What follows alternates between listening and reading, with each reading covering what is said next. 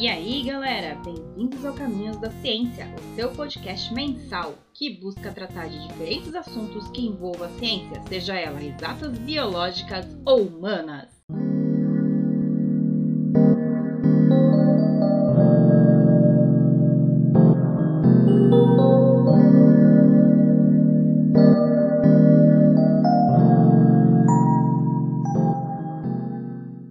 Sempre que imaginamos a ciência, imaginamos que a arte não tem lugar no meio da ciência. A gente cria uma impressão de que ciência e arte não se combinam e que a verdadeiramente científica ela é desprovida de sensibilidade artística.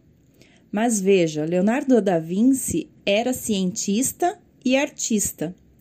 Procurando, achei uma revista de pesquisa da FAPESP que mostra uma edição de um livro chamado Novos Poemas. Nas universidades brasileiras, há vários casos de profissionais da ciência e da filosofia que também se dedicam à arte.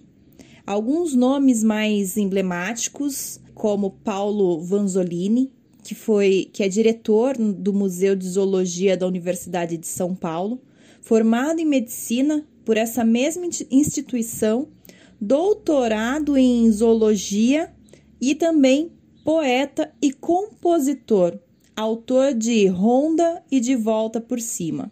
A antiga Faculdade de Filosofia, Ciências e Letras da USP tem sido um significativo elenco de poetas e literatos.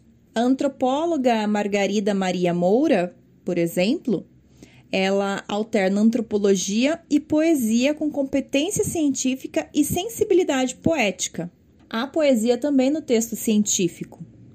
É o que se vê na obra do antropólogo Carlos Rodrigues Brandão, doutorado na USP, professor na Unicamp e autor de vários belíssimos livros de poesia. Outro exemplo que a gente pode citar é do Sir Roy Cowney, que foi pioneiro no transplante de fígado na Europa e ele também é um reconhecido artista plástico, autor de belas e sensíveis pinturas, algumas das quais retratam seus pacientes.